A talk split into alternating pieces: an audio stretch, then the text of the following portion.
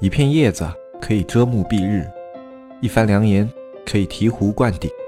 我们在前方披荆斩棘，希望后来者一帆风顺，共享商业智慧，共享创业成功。欢迎收听本期纸木淘宝内训。大家好，我是黑泽。今天呢，录这期节目是有一件事情要跟大家说一下，非常的重要，特别是对于那些平时有在刷单和补单的卖家来说更加重要。因为淘宝呢，马上就要到三幺五这个节点，三幺五这个节点呢，是淘宝每年刷单打击最严厉的时候，大概是从三幺五的前一个星期到三幺五的后一个星期结束，呃，大概是这个区间，并不是很精准，可以往前推两个星期，往后推两个星期。这样的话保险一点，因为在这段时间的话，它淘宝里面刷单排查特别严，它的算法机制也会有很大部分挪到刷单上面啊，它会有一些特别精细的算法去排查刷单，比平时更加的严格。比如说我们之前有一个后台。卖家朋友叫 M H O 给我们留言说，他刷单很少啊，每天控制转化率是正常的，大概只有百分之二。他的单量呢，也就一天一两单，单的金额也不是很大，但他就是被查了刷单啊。那这种情况下是为什么呢？这段时间他能够查出来我们在刷单呢？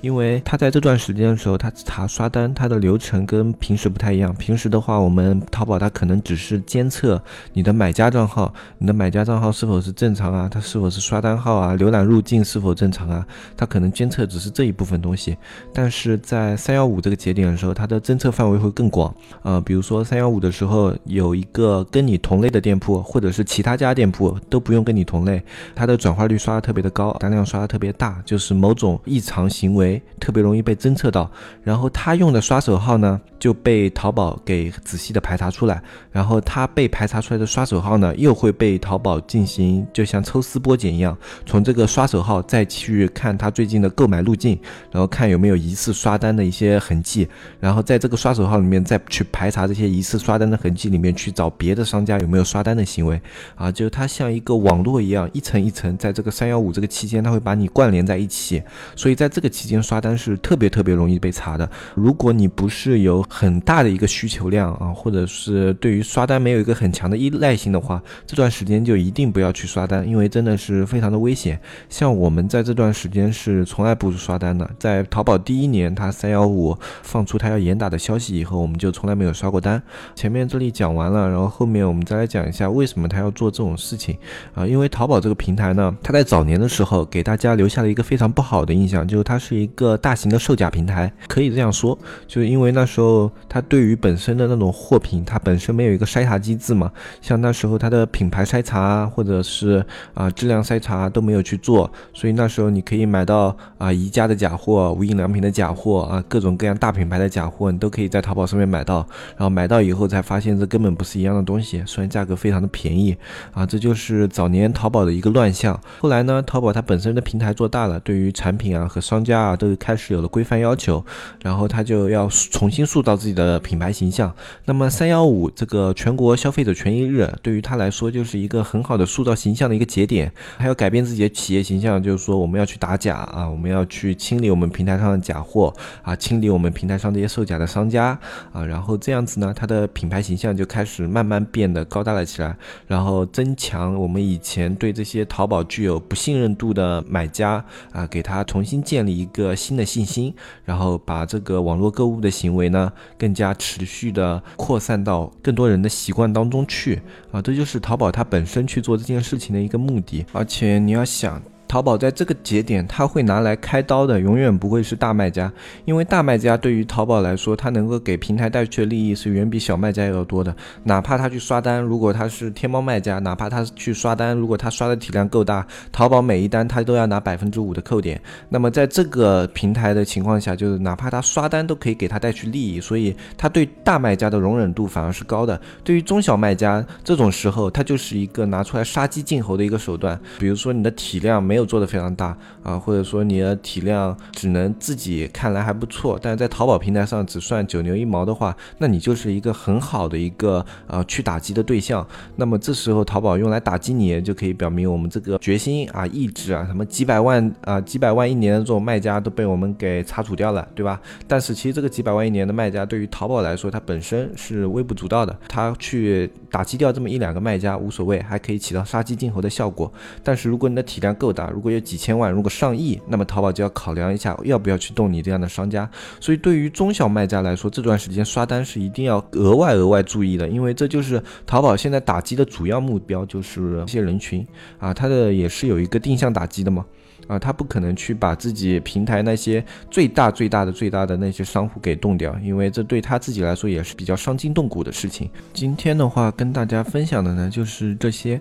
也是临时有这样一个情况，而且时间也非常的紧，现在应该已经是开始严查了，所以我觉得这期节目要尽快的跟出来，所以马上就抽时间把这件事情跟大家讲了一下，所以今天就没有什么实操性的内容。关于刷单这点，大家最近一定要注意，建议的话呢是到三月底啊四月初的时候，那个时候再去刷单，如果你有一些需求的话。而且对于刷单的话，可以再讲一些刷单这个手段，在现在来说，其实已经是非常非常非常不必要的一个手段了。我们现在去做刷单的话，一般目的不是直接让产品起来，我们现在刷单的目的是多样化的，比如说，啊，我们是为了做基础销量。那基础销量的目的呢，就是为了让商品保持正常的转化，不让过少的销量影响你商品的转化，这是一个目的。然后还有一个刷单的目的呢，就是维持你的 DSR。呃，DSR 这个东西有时候因为你的客户差评啊，或者星级打特别低啊，它的评分会下得非常的快。然后这个时候呢，我们会补充一部分单进去，就为了让 DSR 评分提高。因为 DSR 评分也是会影响购物的一个购买指标的。买家可能看到你的三个箭头全标绿的话，他就对你的购买欲望特别的。呃低，所以这种时候我们会补一定量的单进去，然后这时候量会补的比较大，然后金额补的比较小。这种补单方法是为了做高 DSR 啊，然后还有一些目的呢，就是呃辅助于一些流量，让它的转化率正常啊。因为我们像在直通车早期的时候，我们会花重金，然后引进大流量，但在早期的直通车，它的转化率一般都是偏低的。这种时候呢，我们会补充一部分单进去，呃，辅佐这个直通车转化率趋于正。常，这样的话是不让转化率去影响这个商品本身的排名表现啊，因为转化率它会影响你这个商品它的一个排名表现嘛啊，然后我们这时候补单的目的呢，就是不让这种转化率去影响商品的排名表现，不让它起到一个反效果。就是我们现在刷单的目的，没有一个目的是说我刷单是为了让这个产品。直接起来，就是我们刷单现在更多的是作为一个辅佐的手段，比如说我在这里需要补流量，我在这里需要做评分。ve 或者我在这里需要补转化率啊，就各种各样的一些作用，它只是变成了一个辅助手段，而不是一个主要手段。这就是我要跟大家说一下的，就是在刷单的时候，你也要有目的性。如果你的刷单是没有目的性的话，你的单有很多很多很多情况下都是白刷的。因为现在刷单它能带来的直接搜索权重是非常非常小的。一个是因为它的搜索细化，你每一个关键词里面它流量口子都被拆分的非常的多，所以现在是多流量口子。然后多流量口子之后呢，它是根据标签。然后去吸引相对应的人群啊，在这样的一个环境之下呢，单靠刷单拉搜索流量，呃，特别是非标品能拉到的流量是非常少的。如果是标品的话，你可以适当的去做一些刷单，因为标品总共就那么几个词，那而且有很多会根据销量去排序的一些买家，你根据销量做到你的位置上，那你这个刷单是有作用的。但是对于非标品来说，你要刷单的话，你的成本是非常高的，这么多的关键词你都要去做，都要去刷，而且工作量也非常的繁琐啊。所以非标品我们现在很少很。去做刷单啊，标品的话可以去刷单，但是要注意你的平台一定要安全啊，特别特别的安全。然后你的刷单流程一定要是特别的仔细，比如说你的物流一定要发真实物流，然后你要发包的话，尽量不要发空包。你可以在里面塞砖头啊，或者塞一些，呃，就是像硬块啊这样的东西，去模仿真实的物流重量。这样的话，它淘宝在物流体系里面查的时候，你的重量啊和物流路程都是正常的，而且你自身能够提供一个快递底单，哪怕怕淘宝说给你判处刷单了，你可以给他提供这种真实的物流，以及你跟刷手联系一下啊，让刷手帮你提供一些照片，进行一个真实的一些啊买家的一些照片提供。这样的话，哪怕你被查处刷单了，你在申诉的时候成功率也是非常的高的，很容易就这个刷单就申诉过去了。就讲这么多吧。然后这一期节目的话，就简单的说一些这些东西，我相信对大家还是有一点帮助的。嗯，你要是刷单被查了也很麻烦，还有这个刷单的目的性，我觉得虽然不是很复杂，而且很多人都知道，但是我还是要说一下，因为